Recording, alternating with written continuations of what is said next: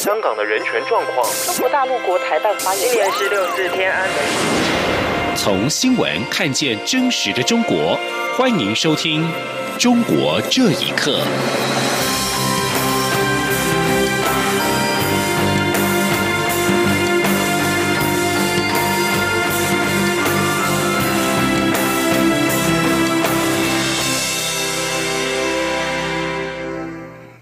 听众朋友们，晚安，欢迎收听《中国这一刻》，我是李自立。针对近来中国官媒评论台海情势，并提出了武统的相关说法，陆委会副主委邱垂正今天表示，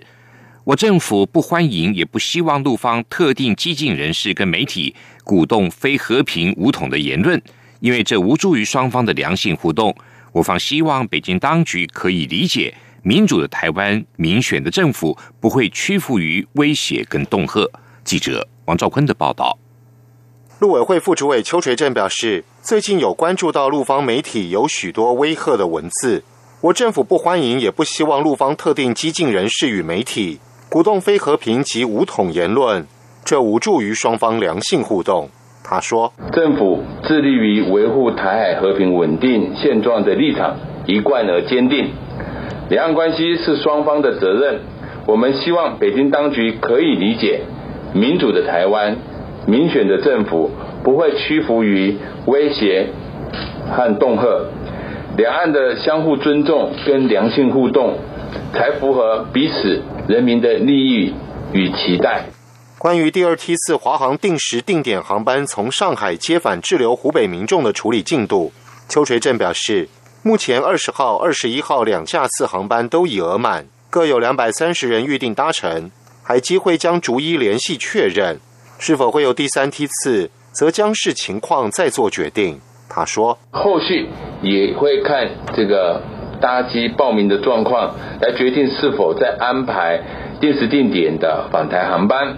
至于武汉到上海间的交通问题，邱垂正指出，在武汉解除交通管制措施。铁公路运输逐渐恢复后，前往上海搭机的交通应会比较顺利。加上公布时间较早，民众可有更多时间准备。但若仍有问题，政府会透过相关管道提供协助。此外，有关日前引发讨论的东方卫视驻美记者张金义，邱垂正表示，张金义具有台湾地区人民的身份，担任上海东方卫视驻白宫记者兼上海广播电视台北美新闻中心主编。由于上海东方卫视是陆方党务及政务系统的直属事业单位，因此他已涉嫌违反《两岸人民关系条例》有关国人不得担任中国大陆党政军或团体相关职务或为其成员等规范。陆委会将会同相关主管机关尽速依法查处。中央广播电台记者王兆坤台北采访报道。目前滞留在中国武汉跟湖北其他省市的台湾民众约有七百多人。政府决定指定航班的类包机的模式接回。日前，海基会更已经洽询中华航空，指定两个航班在二十号、二十一号飞往上海接回国人。中央流行疫情指挥中心指挥官陈时中今天也再度重申，下周一二就有相关的类包机飞回台湾。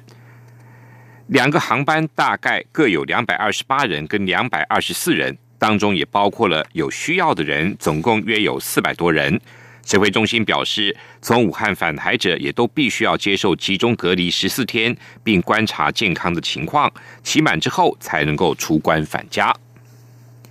为提升形象或打击他国声誉，中国积极在国际推动大外宣的行动，更在海外社群平台设置账号散布假消息。美国新闻调查机构追踪上万个跟中国当局有关的假推特账号之后，证实中国极力在推特展开大外宣的工作。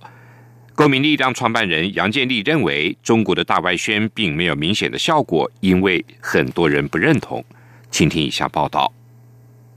自由亚洲电台近期发现，推特上遍布冒名或恶搞的账号，包括专制亚洲电台、自由湖北电台、自由四川电台等等。迹象显示，这些账号正试图影响舆情。从事调查报道的香港非营利机构传真社十四号也表示，近期流传的网络消息称，一名捷克生物学家对新冠病毒进行研究后认为，病毒源自美军实验室。传真社追踪消息来源后发现，自由四川电台的推特账号是发布相关内容的平台之一。传真社最终寻获这名生物学家，并进行采访，证实相关报道是假的。现居台湾的网络工程师周树光表示，中国大外宣近年来发生了一些转变。周树光比喻说。就像是乡下为了让母鸡在固定的地方下蛋，会在那个地方放一个蛋壳拼起来的假鸡蛋。但是过一段时间之后，母鸡不放假鸡蛋，它也能下蛋。而这些年轻的学生变成了真正意义上的自干五，而不是那种领薪水的五毛。除了动员中国网民争夺国际话语权，中国官方机构近年来还花重金外包大外宣工作。美国新闻调查机构 ProPublica 报道就提到，北京一网互通科技公司二零一九年与官方中新社签署了一份价值上百万元的合约，帮助这家官媒扩大推特账号的影响力。不过，华盛顿人权组织公民力量创办人杨建立表示，中国大外宣明显没有取得预期效果，因为很多人并不认同。杨建立说：“所谓的大外宣，大家都看了一个表面的现象，就是大外宣很成功啊，骗了很多的美国人、欧洲人啊等等。哎呀，你要接触一些这些国家的精英阶层，都不会被共产党这东西骗的。之所以他装着被骗了，是因为背后有经济利益了。”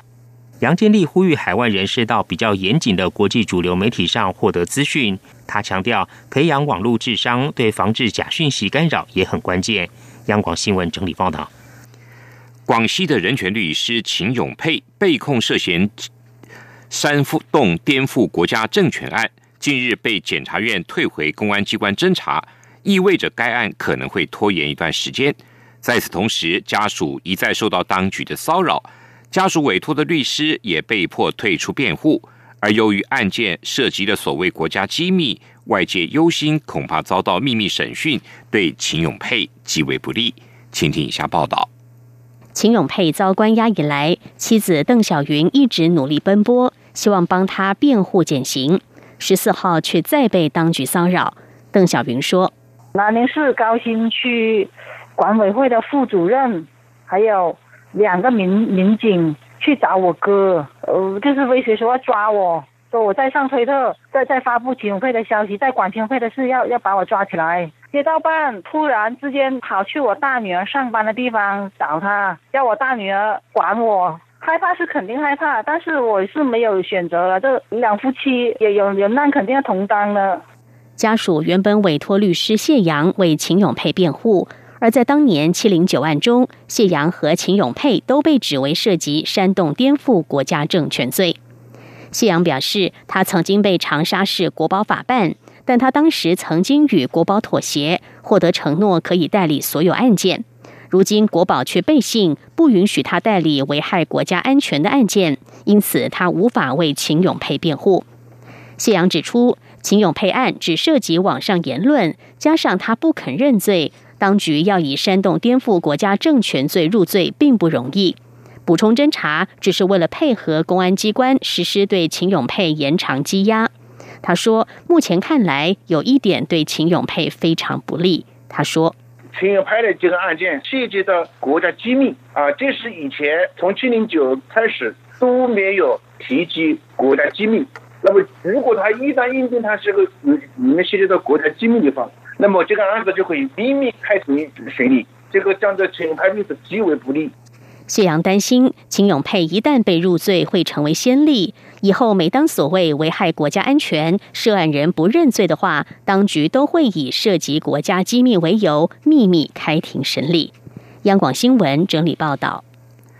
香港亲北京阵营近来不断的为《基本法》二十三条的立法造势，而且再度传出北京当局意图干预被视为“一国两制”核心的香港司法独立。路透社匿名专访香港资深官员指出，香港司法制度面临存亡之战，担心北京从各方面加强管制，削弱香港法院裁决宪法事务的权利。请听以下报道。根据香港基本法二十三条规定，特定行政区需要自行立法禁止分裂国家和叛乱等行为，但在泛民主派的反对之下，港府至今仍未立法。根据自亚洲电台报道，香港十五号举行全民国家安全教育日，重点之一就是促请港府就基本法二十三条立法。中联办主任骆惠宁透过视频表示，维护国家安全制度不够完善，要尽快制定、修改法律以及执行机制，需严惩去年年中以来的暴力激进行为。香港特首林郑月娥也表示，如果不能够遏制违法活动，可能危害到国家安全。而香港的司法独立面临挑战，也凸显在法官任命议题上。路透社匿名专访的香港三位资深法官，在他们口中，香港司法制度正在经历存亡之战，担心北京失去耐性，从各方面加强管控，削弱香港法院裁决宪法事务的权利。本身是律师的公民党党魁杨月桥受访表示，相信路透社的报道是确实的。他说：“其实没有人比几位呃法官更有权威去。”讲现在香港遇到的法治问题跟法治面对的压力，可是也可以理解到，就是呃，作为法官，他们面对的就是呃，北京来自北京的压力。比如说，二零一八年的时候，呃，地法会要讨论委任两位呃来自加拿大跟英国。的资深法官当香港终审法庭的非常任法官，当时也遇到很大的阻力，或者来自呃建制派、呃保王党的一些压力。那我可以想象，就是几位法官担忧未来的日子，北京会继续呃增加压力。香港终审法院常任法官张举能在上个月获推荐出任中院首席法官，而他在过去曾经处理过不少的敏感案件。包括前议员梁松恒以及尤惠珍因为宣誓问题撤销议员资格的案件，外界担心终审法院首席法官的任命受到中央的干预。香港科技大学社会科学系副教授程明表示，无论张举能的任命是否跟北京有关，但都有理由相信香港法治前景堪忧。他说，张举能的法治理解都比较保守，影响法官如何理解和平衡所谓公民抗命、捍卫人权。以及维持社会稳定，难免引人忧虑。香港的人权将进一步受到打压。而在外界忧心香港司法独立能否延续之际，由于香港民主派在去年的区议会选举大胜，也有很多人期待他们可以在今年九月的立法会选举再下一城，取得过半议席，获得立法会主导权。央广新闻整理报道：香港社会民主。连线，也就是社民联前立法会议员梁国雄，今天下午到西环中联办的门外示威之后，被人以利器刺伤，正在医院治疗。涉案男子已经当场被捕。社民联跟工党今天下午到中联办请愿，抗议中共干预香港内部事务。在请愿活动即将结束时，突然有一名光头老翁以利器袭击梁国雄，梁国雄被刺。中右边的腰部位置，并且流血。随后，他自行上了救护车到医院治疗。梁国雄接受香港媒体访问时表示，他正在医院接受治疗，属于皮外伤，并无大碍。梁国雄也指出，行凶者的行动是针对他个人，相信可能是受到别人煽动而行动。他说，十五号是全民国家安全日，港澳办、中联办主任、特首跟政府多名官员都发言，全方位的攻击反对派。中联办主任骆惠宁的发言还用到“斗争”的字眼，非同小可，显然是一种呼吁。俗称武汉肺炎的二零一九年新型冠状病毒 （COVID-19） 疫情吹哨人之一的中国医生艾芬，与外界失联两周之后，近日突然现身微博报平安，引起广泛的关注，许多网友暗赞。但是也有人质疑，这是此地无银三百两，越是报平安，越说明不平安。十三号下午，艾芬的新浪微博贴出了一段三十二秒的影片，戴着口罩、身穿医生白袍的艾芬站在武汉市中心医院的急诊科门口，他感谢外界的关心，并说自己目前正常工作，请大家放心。